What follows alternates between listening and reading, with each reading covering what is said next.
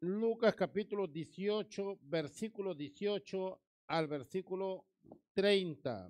Y lo vamos a leer en el nombre del Padre, en el nombre del Hijo y en el nombre del Espíritu Santo. Un hombre principal le preguntó diciendo, Maestro bueno, ¿qué haré para heredar la vida eterna? Jesús le dijo, ¿por qué me llamas bueno? Ninguno hay bueno sino solo Dios. Los mandamientos sabes, no adulterarás, no matarás, no hurtarás, no dirás falsos testimonios, honra a tu padre y a tu madre. Él dijo, todo esto lo he guardado desde mi juventud. Jesús oyendo esto le dijo, aún te falta una cosa, vende todo lo que tienes y dalo a los pobres y tendrás tesoros en el cielo y ven, sígueme.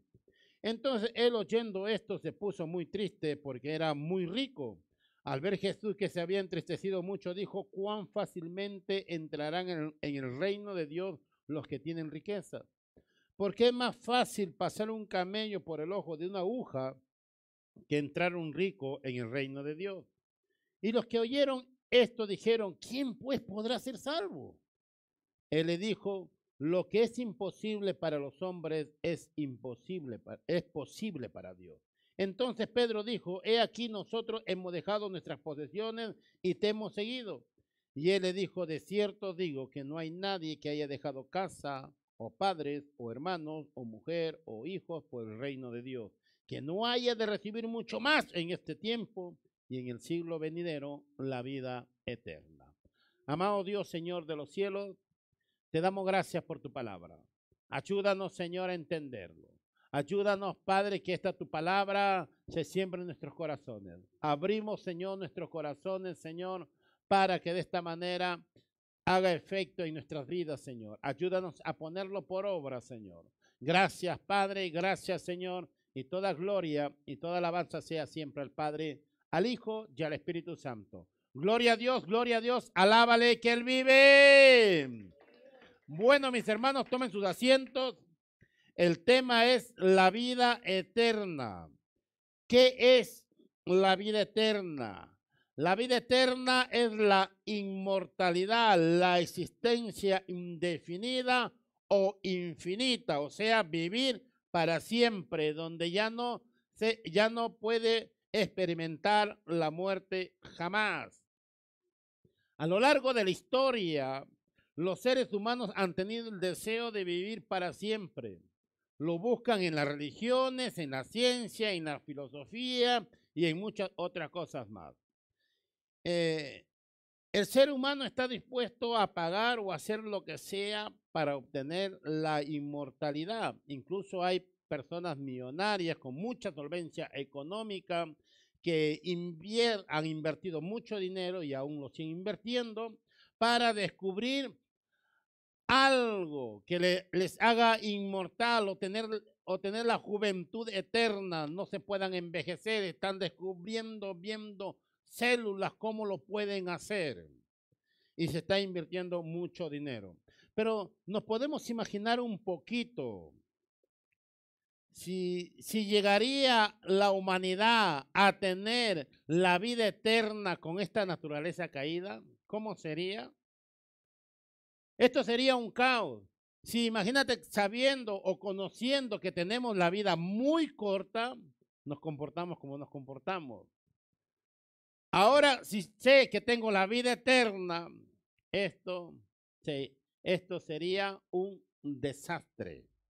Entonces, Dios es muy sabio. Dios conoce, gloria al Señor. Todo tiene su tiempo y su momento. Pero la gente eso es lo que quiere, eso es lo que busca, pero quiere tener la vida eterna con su misma naturaleza. Gloria al Señor. Todos sabemos verdaderamente que nuestra vida es corta en este mundo, como si nunca nosotros fuéramos a morir, nos comportamos de una manera muy mal. Codiciamos, envidiamos, no queremos perdonar, somos orgullosos, no, están, no estamos contentos con lo que tenemos, siempre queremos más y más, somos insatisfechos.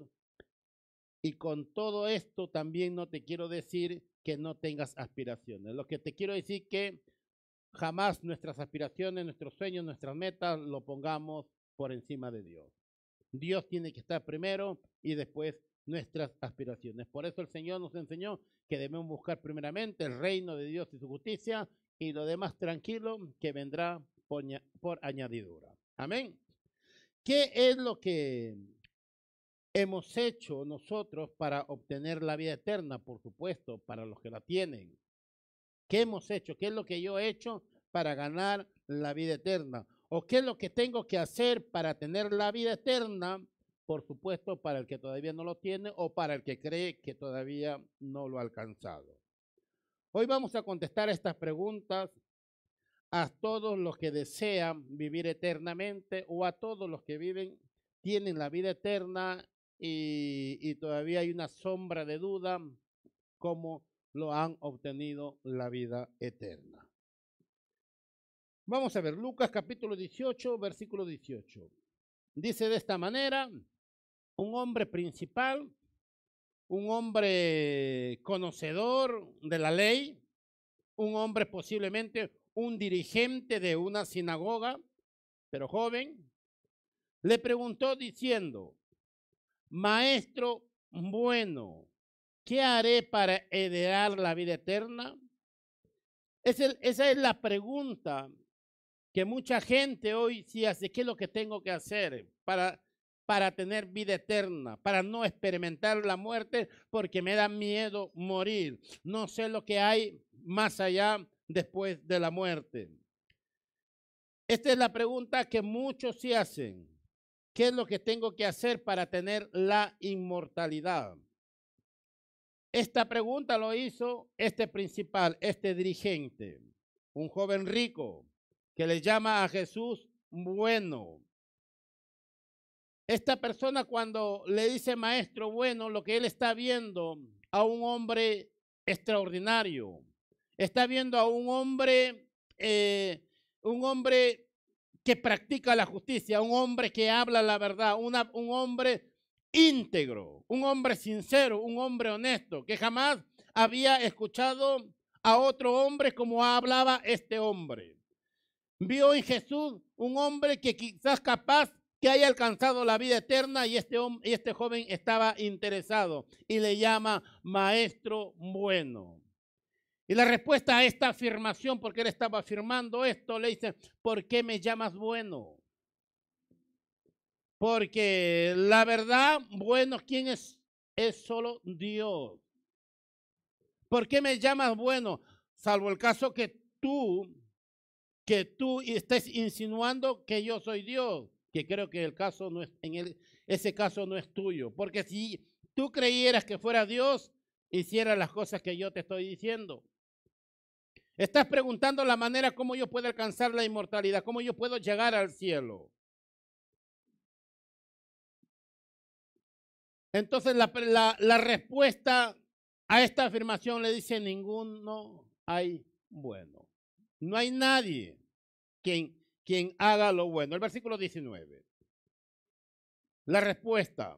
Jesús le dijo, ¿por qué me llamas bueno? Ninguno hay bueno, sino solo Dios. Esa fue la respuesta. Ninguno hay bueno. O sea, en otras palabras, ¿qué haré para heredar la vida eterna? Déjame decirte que no hay ningún bueno para, para poder alcanzar la vida eterna. No hay ninguno que esté preparado para ser inmortal. No hay ninguno. No hay. O sea, la inmortalidad no está al alcance de ninguna persona.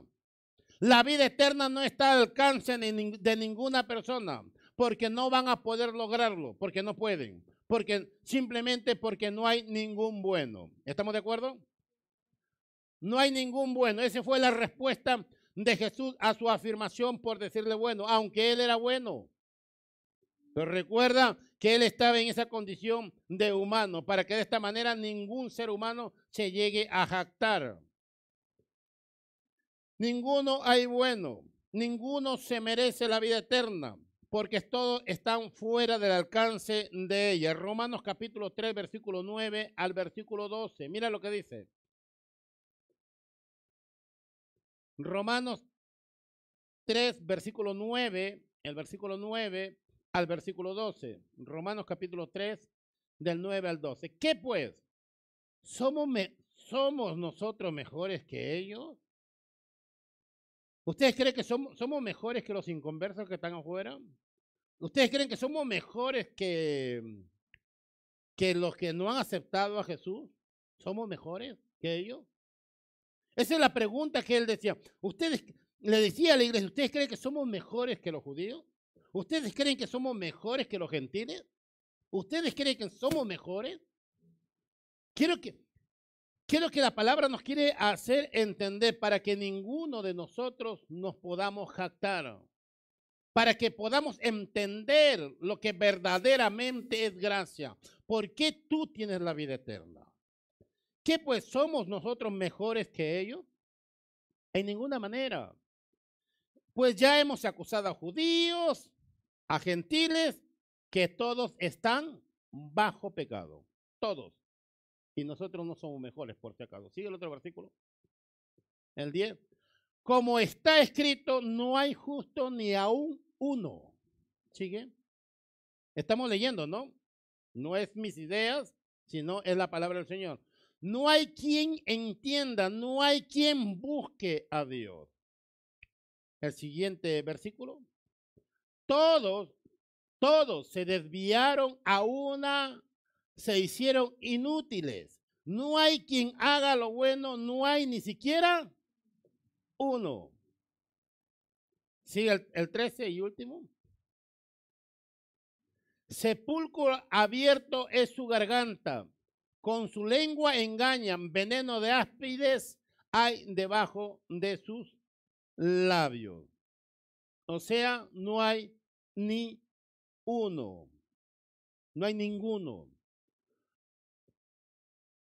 Esa fue la respuesta de Jesús para aquella persona que estaba interesada y para todos los que están interesados en cómo hemos ganado la vida eterna o cómo lo van a ganar la vida eterna. Porque si hay esperanza, porque el Señor no vino a condenar, sino vino para darnos salvación y vida eterna. Amén. No vino para condenar. Entonces, pero lo que yo quiero enfocar o lo que la palabra del Señor quiere transmitirnos para los que tienen vida eterna, quiero que entiendan y comprendan de qué manera ustedes ganaron la vida eterna. Para que nosotros podamos nosotros caminar el tiempo de nuestra vida en humildad y en sencillez. Porque de lo contrario, vamos a creer que somos mejores que este borracho. Somos mejores que este adúltero. Y nos comportamos como los fariseo. El fariseo que dijo, yo no soy, yo voy a la iglesia todos los domingos, en este caso todos los sábados. Yo diezmo, yo ofrendo, ayuno y no soy con gracias, Señor, por no ser como este ladrón. ¿Se dan cuenta? ¿Y quién fue justificado? Aquel que dijo verdaderamente soy pecador. Entonces, eh, muchos desean alcanzar la inmortalidad, pero pero siguiendo con su naturaleza caída. Y eso no puede ser o no lo permitirá Dios, porque todo sería una ruina o un caos. Génesis capítulo 3, versículo 22 y versículo 24. Dios no lo va a permitir. Que el, que el hombre descubra, por más dinero que invierta, no va a descubrir la inmortalidad. Y dijo Jehová Dios, he aquí, el hombre es como uno de nosotros, porque habían, había pecado, habían pecado, tanto Adán como e, y Eva, habían desobedecido. Entonces dijo, el hombre es como uno de nosotros, sabiendo el bien y el mal. Ahora pues, que no alargue su mano y tome también del árbol ¿ah? y coma y viva para siempre. Entonces, como el hombre desobedeció, obtuvo la naturaleza pecaminosa. Murió espiritualmente. El día que comieres de este fruto que te estoy prohibiendo, de cierto vas a morir. Murió espiritualmente y su naturaleza cayó. Entonces, Dijo Jehová Dios, he aquí el hombre es como uno de nosotros, sabiendo el bien y el mal. Ahora pues que no alargue su mano y tome también en esa condición, en esa condición eh, pecaminosa, tome y, del árbol de la vida coma y viva para siempre. Sería todo un caos. No lo, no lo podemos permitir. Sigue el otro versículo. El 23. Y le sacó Jehová del huerto de Edén. Bueno, por eso es de cuando ¿Qué es lo que nos, qué es lo que nos separa entre el hombre y Dios? Es nuestro pecado. Es nuestro pecado. Si no hubiera venido Jesucristo, nadie, ninguno de nosotros podíamos acercarnos a Dios y mucho menos estar presente aquí.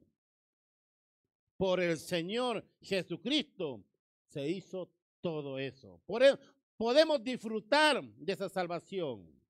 Entonces, y sacó Jehová del huerto de Edén para que labrase la tierra que fue tomado afuera.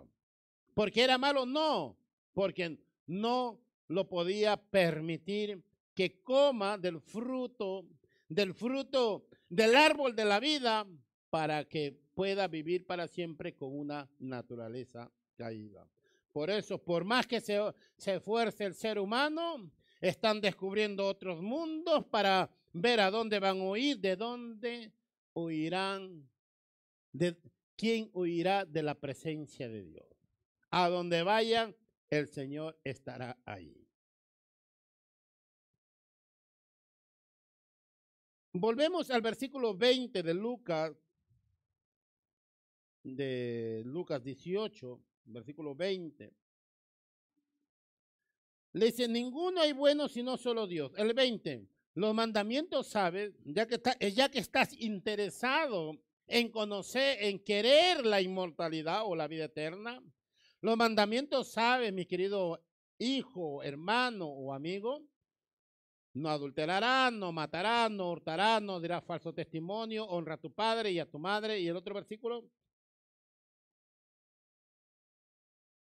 Él, él dijo, todo esto lo he guardado desde mi juventud. Yo creía que con todo lo que yo estoy haciendo ya me merezco el cielo, porque no soy como otro. He hecho esto, esto, esto. Y verdaderamente el joven se había esforzado para cumplir los mandamientos del Señor. Que no está mal, porque hemos sido creados para hacer buenas obras. Pero ¿cómo he ganado la vida eterna? Está bien. Está bien lo que estaba, había hecho este joven. Todo lo he guardado de mi juventud. Muy bien. El otro versículo. Pero como te dije, ningún, ninguno hay bueno. Jesús oyendo esto dijo, aún te falta algo. Porque yo, te, ¿te acuerdas que yo te dije que no hay bueno? Tú me llamaste bueno y te dije que no hay ninguno. O sea, nadie puede heredar la vida eterna. Ahora, si tú lo quieres y tanto estás insistiendo, te falta una cosa. ¿Qué te falta? Aún te falta una cosa. Vende todo lo que tienes, dalo a los pobres y tendrás tesoros en el cielo y ven y sígueme.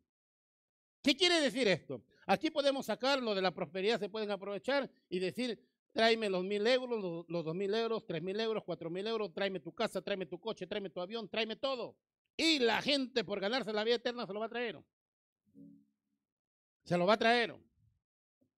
Se pueden aprovechar de este versículo saliendo del contexto.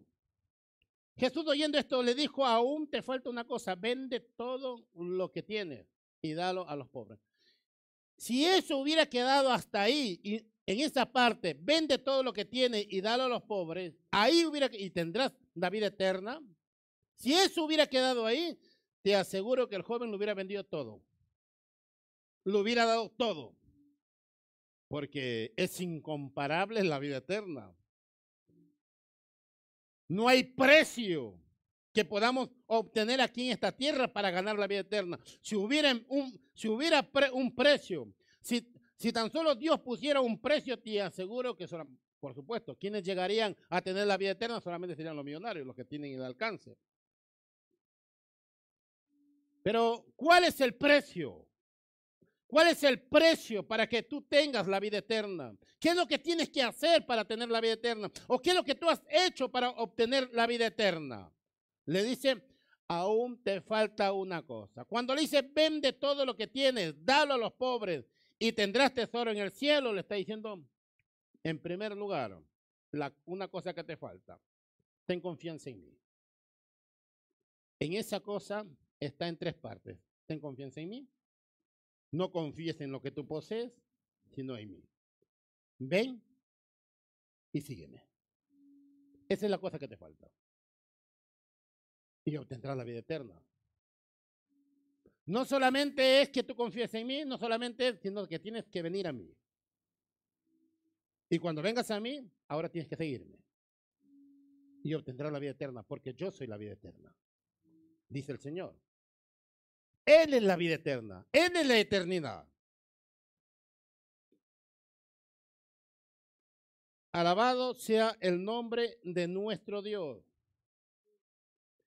Si nosotros vamos a ver en Mateo capítulo 19, versículos 20 y 21, que es la misma historia, queremos ver en Mateo y el libro de Marcos, que es la misma historia, pero de qué manera lo cuenta, lo cuenta un escritor y de qué manera le cuenta el otro escritor.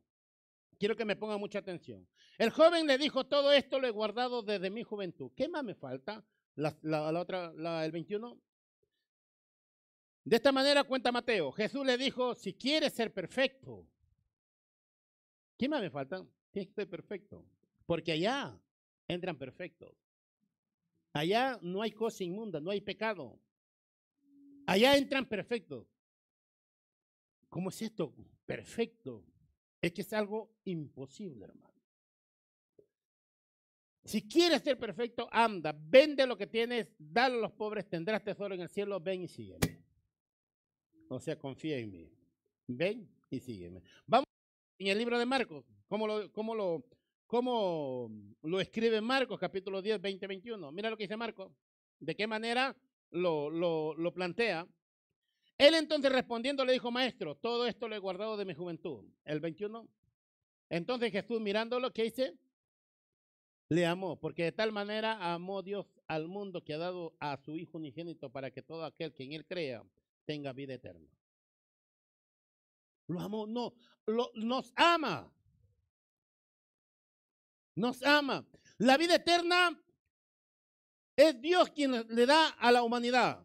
Es Dios pero es la humanidad la que tiene que venir a Él. A recibir ese regalo que Dios les ha dado.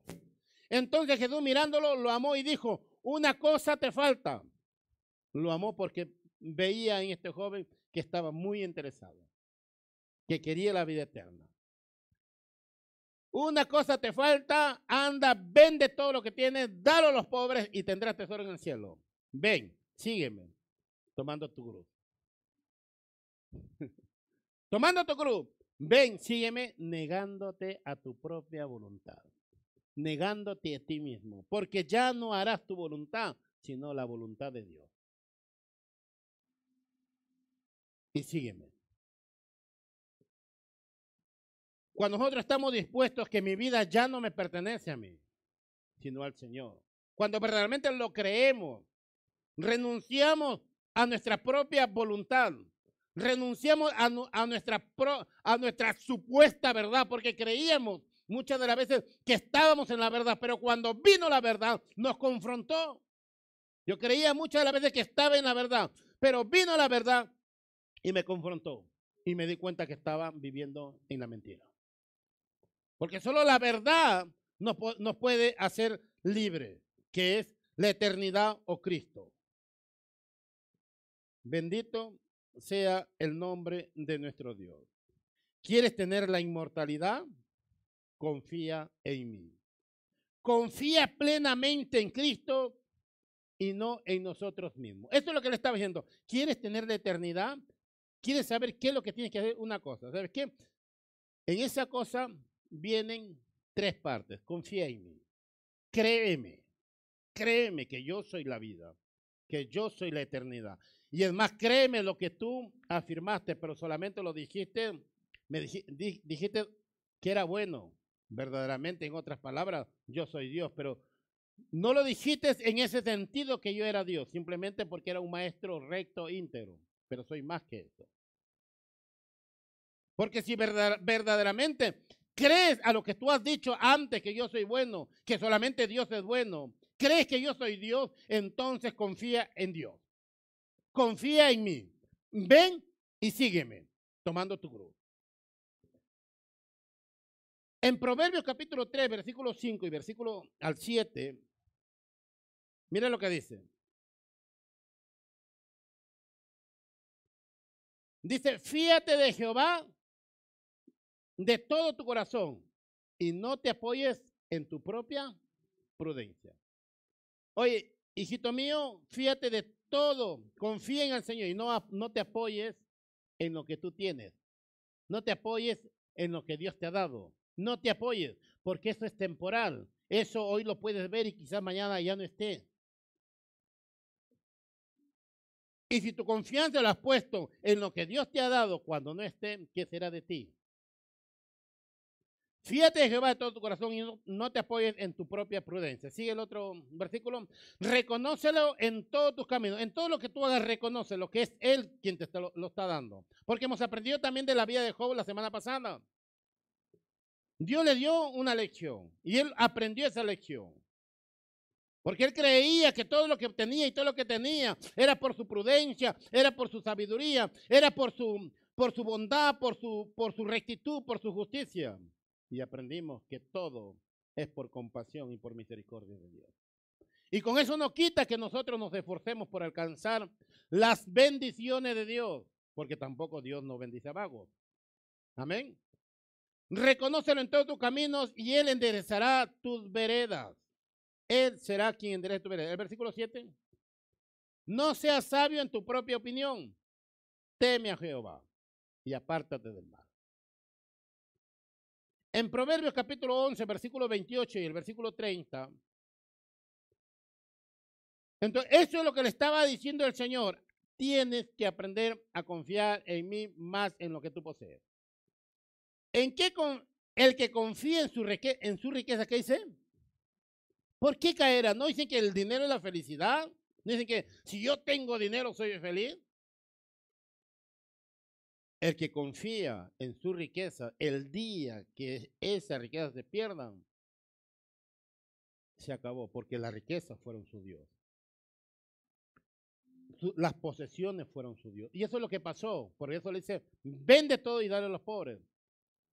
Porque siendo de la prosperidad, le hubiéramos dicho, vende todas tus cosas y tráelo para acá a la iglesia. Pacta con el Señor, ¿o no? Pero no, ven todas las cosas, no te estoy pidiendo para mi ministerio, sino dalo a los pobres. Dalo a los pobres y vas a tener tesoro en el cielo. Porque para poder hacer tesoros en el cielo esa, es haciendo obras aquí en la tierra. Ahí hay un banco en el cielo, pero la única manera de poder ahorrar en el banco no es con dinero, es haciendo buenas obras justas aquí en la tierra. El que confía en su riqueza caerá, más los justos, más los que creen, más los que confían, los que confían en el Señor van a reverdecer como las ramas.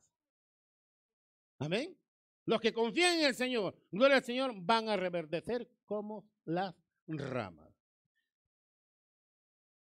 El versículo 30. El fruto del justo, ¿qué dice? Es árbol de vida. Va llevando vida por todo lado. Vida por todo lado. Y el que gana almas es sabio. ¿Por qué? Porque ¿quién no se va a acercar a una persona que está, que está mm, impulsando vida? Que está generando vida. Porque van a querer tener lo que tú tienes porque la vida eterna está en ti si verdaderamente has creído en el Señor. Es árbol de vida y el que gana almas es sabio. En el libro de Juan capítulo 3, versículo 36, Juan 3, 36, el que cree en el Hijo, ¿qué dice? Tiene, tiene vida eterna. O sea, en primer lugar, la cosa que te falta, hijo mío, es que tienes que, creer en mí. Creerme. La palabra creerme es confiar en mí. No solamente que creas que yo existo, sino que tienes que aprender a creerme. Tienes que aprender a confiar en mí. Si tú confías en mí, tienes la vida eterna. Pero más el que rehúsa creer en el Hijo no verá la vida. No va a ver la vida, sino que la ira de Dios está sobre él. No lo va a ver. La única manera de ser inmortales es confiar plenamente en Jesús. Ocurra lo que ocurra, pase lo que pase, aunque la tierra tiemble y todo se sacuda, estaremos firmes porque creemos en el Señor. Porque confiamos en el Señor.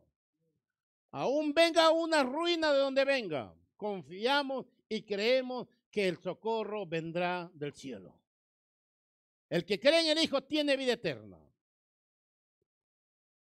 Pero el que rehúsa creer en el Hijo no va a ver esa vida que tanto esa persona está deseando. San Juan capítulo 6, versículo 47. Mire lo que dice. 6:47. De cierto, de cierto os digo, el que cree en mí, ¿qué dice? Tiene vida eterna. El 48 al 50, lo vamos a leer. Yo soy el pan de vida. Vuestros padres comieron el maná en el desierto y murieron. ¿Sigue? E, este es el pan que desciende del cielo para que, para que el de, para que el que de él come, ¿qué dice? No muera. O sea, está diciendo para aquella persona que verdaderamente confía en él, no va a morir. Porque déjame decirte que los, los, que confían en él no mueren, duermen, porque un día se levantarán aún desde el polvo que estén.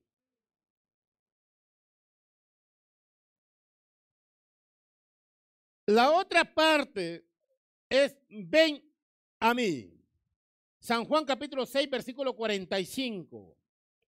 La, la primera parte de la cosa que te falta es confía en mí. La segunda parte es que vengas a mí. Porque sin mí no vas a poder hacerlo. Ya confías en mí, vale, hoy sí ven a mí. Ven a mí.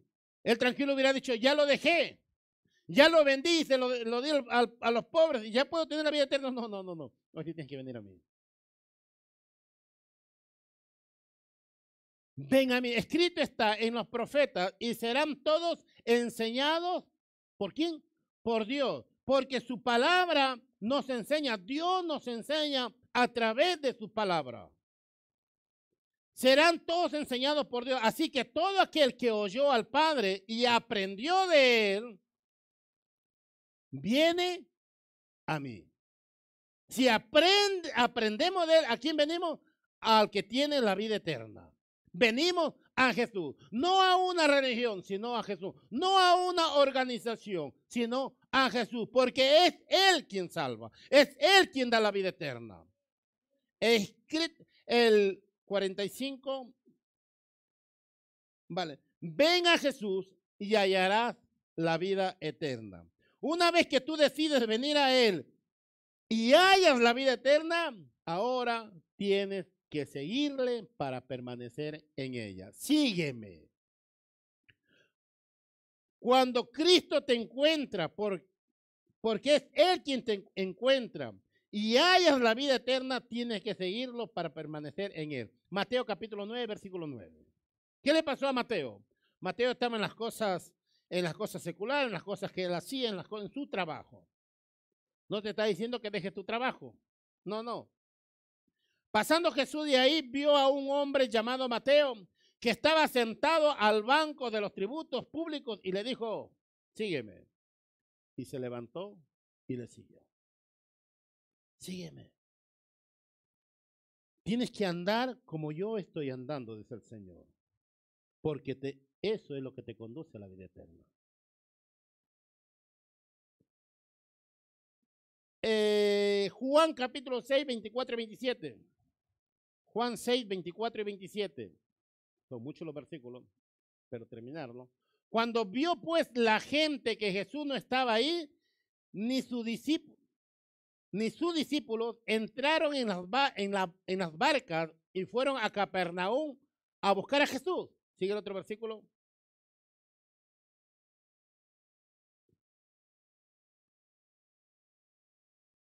Y hallándole al otro lado del mar, le dijeron, Rabí, ¿cuándo llegaste acá? Sigue. Le estaban buscando, estaban buscando la vida eterna, querían buscar a Jesús. ¿Pero por qué lo buscan? Respondió Jesús y le dijo, de cierto, de cierto os digo, que me buscáis no porque habéis visto las señales, sino porque comiste el pan y te saciaste. ¿Me está, ¿Por qué me buscan? ¿Para satisfacerte? ¿Para, para bendecirte? ¿Me buscas solo para eso? ¿Me buscas para, para solamente para, para, para, para, llenarte de bendiciones, para prosperarte? ¿Solo por eso tú me buscas? Vas a tener eso, pero vas a perder la vida eterna. Porque trabajar, o sea, en otras palabras, trabajar no por la comida, buscarme no por la comida. No por la comida, no por lo que es temporal, no por las bendiciones que yo te pueda dar. No. Porque lo que yo te pueda dar, eso va a perecer. ¿Qué quieres? Casa, coche, te lo puedo dar. Te lo puedo dar, pero eso va a perecer porque eso tú no lo vas a llevar allá. Y lo puede dar porque, por eso, repito de nuevo, si buscamos el reino de Dios y justicia, lo demás es secundario y vendrá por añadidura. Sino por la comida que a, trabajar, no por la comida que perece, sino por la comida que a vida eterna permanece, la cual el Hijo del Hombre os dará, porque a este señaló Dios el Padre. Amén. ¿Me estoy dejando entender? Eh, en Lucas capítulo 14, versículo 26, 27. El que viene a Jesús, gloria al Señor, es para seguirle. Y tenemos que aprender a negar nuestra propia voluntad. Si alguno viene a mí y no aborrece a su padre y madre, mujer, a sus hijos, a sus hermanos y hermanas, y aún también su propia vida, no puede ser mi discípulo. Ya esto ya mucho. Ahora, esto no te está diciendo, no es literalmente, no te está diciendo que odies a tus padres, a tu madre, sino que aborrezcas si alguno de tus familiares gloria al Señor, están haciendo obra a las obras, a las obras malas y perversas que algunos de tus seres queridos están haciendo. Ejemplo, si mi madre hace cosas que no están bien, yo te amo mamá, yo te quiero mamá, pero las cosas que tú estás haciendo, eso está mal. Y por lo tanto, eso es lo que aborrezco. Porque en primer lugar, más que a ti, mi mamá, que te amo, está el Señor. Amén. Amo a mi esposa, como siempre le digo, amo a mi esposa, pero por encima de mi esposa está el Señor. Amo a mis hijos, pero por encima de mis hijos está el Señor. Si uno de mis hijos me dice, ¿sabes qué, papá? Me voy al mundo. Tiene la libertad de poder irse. ¿Por qué? ¿Quién lo dice? El, el, aprendemos de dónde, del hijo pródigo. El hijo pródigo viene, viene el hijo y dice, papá, me voy. ¿Acaso el papá le dijo, no te vayas, hijito, acá que te falta? No, bueno, hijo, lo decidiste. Porque decidimos cada uno de nosotros. Si, un hijo, un nieto alguien, un ser querido, no quiere la vida eterna, rechaza la vida eterna, yo no puedo hacer nada, simplemente es orar y clamar por ese mi hijo o por ese mi ser querido. Amén. Parece frío, pero es cuando nosotros ponemos nuestra mirada más en Dios que en nuestros propios, aún seres queridos. El que no está dispuesto a eso no puede ser mi discípulo. El que no está dispuesto a ponerme en primer lugar ante cualquier cosa, verdaderamente no puede tener la vida eterna. Aunque tenga una religión, tenga lo que sea. Lucas, Lucas 14, 20. 14, 27, ¿no? El 33. El versículo 33. Mire lo que dice. Así pues, cualquiera de vosotros que no renuncia a todo lo que posee, no puede ser mi discípulo. Eso no te está diciendo que tú dejes tu casa. No, no, no. Lo que está, te está diciendo que en primer lugar está Dios.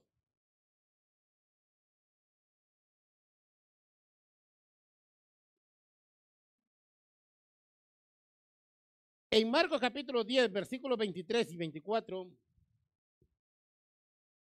Marcos 10, 23, 24 dice, entonces Jesús mirando alrededor dijo a sus discípulos, cuán difícilmente entrará en el reino de Dios los que tienen riqueza.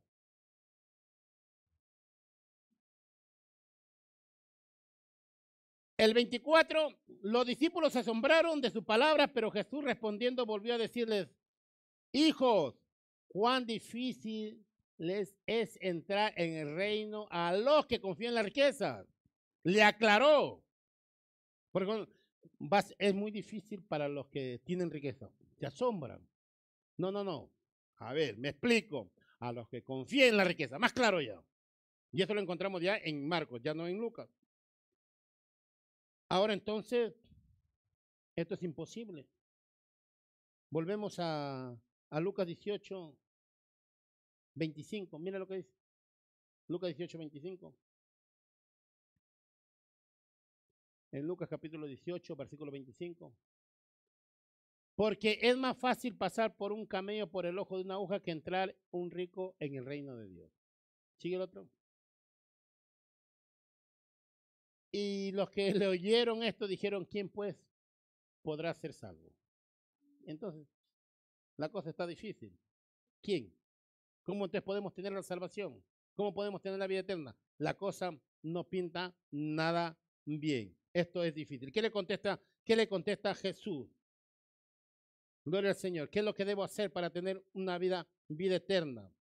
Sigue el otro versículo, el 27, el 28.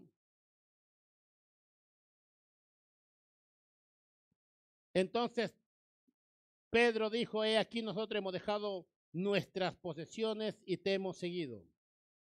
¿Qué es lo que yo tengo que hacer? En Juan capítulo 6, versículo 27, la respuesta de Jesús, Juan 6, 27, mira lo que dice. Dice, trabajar no por la comida que perece, sino por la comida, le estamos leyendo de nuevo, ¿vale? Sino por la comida que a vida eterna permanece, la cual el Hijo del Hombre os dará, porque esto es señala, esto, este señaló Dios el Padre. Sigue el 28, mira lo que dice el 28. Entonces le dijeron, ¿qué debemos hacer para poner en práctica la obra de Dios? O sea, ¿qué es lo que debemos hacer para poder tener la vida eterna? ¿Qué es lo que tengo que hacer? Sigue. Ahora el otro versículo. Eh, respondió Jesús y le dijo, esta es la obra de Dios, que creáis en el, en el que ha enviado, que creáis en el que Él ha enviado, que creáis en, en, en, la persona que Dios ha enviado, que soy yo, digo, Jesucristo. ¿Cómo yo puedo tener la vida eterna? ¿Cómo puedo yo hacer la obra de Dios? ¿De qué manera? Simplemente que creas en mí. ¿Cómo he, ganado la, ¿Cómo he ganado la vida eterna? Por creer en Él. Por seguir, por seguirle a Él, por venir a Él, por confiar en Él, por esperar en Él. Amén. ¿Me, están, ¿Me estoy dejando entender?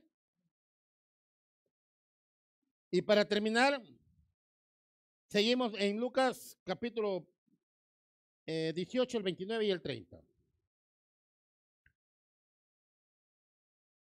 Entonces le dijo, de cierto digo que no hay nadie que haya dejado casa, padre, hermano, mujer, hijos, por el reino de Dios, que no haya recibido, que no haya de recibir mucho más en este tiempo y en el siglo venidero la vida eterna. O sea, si tú estás dispuesto, si estamos dispuestos verdaderamente a confiar en Él, a venir a Él y seguirle a Él, déjame decirte, gloria al Señor, que vas a recibir la vida eterna. Y es más, en esta vida va, vas a recibir paz, gozo. Vas a recibir todo eso, a pesar que muchas adversidades se puedan levantar en esta vida. Vas a alcanzar vas a alcanzar disfrutar de la vida, aunque se levanten tormentas en esta vida.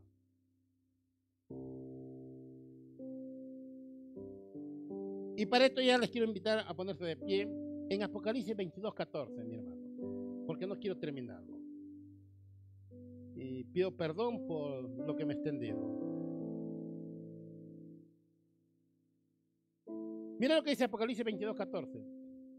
Bienaventurados los que daban su ropa para tener derecho al árbol de la vida. Felices aquellas personas que lavan su ropa para tener la vida eterna, para disfrutar del árbol o tener derecho del árbol de la vida y para entrar por las puertas de la ciudad. Ahora veamos Apocalipsis 7 y 13 y 14. Mira lo que dice. Entonces uno de los ancianos habló diciendo, estos que están vestidos de ropas blancas, ¿quiénes son? ¿Y de dónde han venido? El 14. Y le dije, Señor, tú lo sabes. Y él me dijo, estos son los que han salido de la gran tribulación y han lavado sus ropas y las, las han emblanquecido. ¿En dónde? En la sangre del cordero. Ellos son los que tienen vida eterna. Los que verdaderamente confiaron en Él, vinieron a Él, le siguieron, confiaron en lo que Jesús hizo y no en lo que nosotros hacemos por Él. Y es ahí donde tenemos la vida eterna. Es la seguridad de nuestra salvación. Y de ahí para adelante me porto como un verdadero hijo de Dios. No puede estar pecando porque cada uno de nosotros hemos sido emblanquecidos. Y no con cualquier sangre, sino con la misma sangre del Cordero, con la misma sangre del Hijo de Dios. Y no estamos dispuestos a pisotear aquella sangre que limpió nuestras vidas. Gracias Señor te doy por darnos esa vida eterna, Señor tenemos tal confianza que vamos a entrar, Señor, al cielo. Pero nuestra confianza no está en lo que nosotros hacemos. Nuestra confianza no está, Señor, en lo que nosotros hacemos, Señor, por ti. Sino que nuestra confianza, Señor, está puesta en lo que tú has hecho por nosotros, Señor. Ayúdanos, Señor. Ayúdanos a entender, Padre lo que verdaderamente tu palabra nos dice, Señor. Padre, que esta tu palabra, Señor, sea sembrado en los corazones de cada uno de mis hermanos. Que sea sembrado en los corazones de mis amigos y hermanos que, se, que me estén escuchando en, en sus casas, Señor.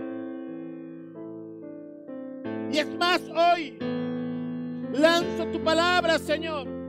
Si verdaderamente tú que me estás escuchando detrás de esta pantalla quieres la vida eterna, porque la hay. Ven a Él, acércate a Él, confía en Él y síguele y tendrás la vida eterna. Dios está llamando hasta el día de hoy. Está con los brazos abiertos llamando al pecador. Y ahí estamos nosotros para pedirle que nos siga ayudando y comportarnos como verdaderos hijos de Él. Gracias, mi Dios. Gracias, mi Padre. Padre, despídenos, Señor, de esta tu casa, pero no de tu presencia. Llévanos con bien a nuestros hogares, Señor. Y que tus santos ángeles acampen alrededor de cada uno de nosotros, Señor. Gracias, gracias, Padre. Y toda la gloria y toda la alabanza sea siempre al Padre, al Hijo y al Espíritu Santo. Gloria, gloria, gloria, gloria. Gloria al que vive para siempre. Dios le bendiga Dios bendiga a todos mis hermanos, esperando que esta palabra sea de mucha edificación para sus vidas. Amén.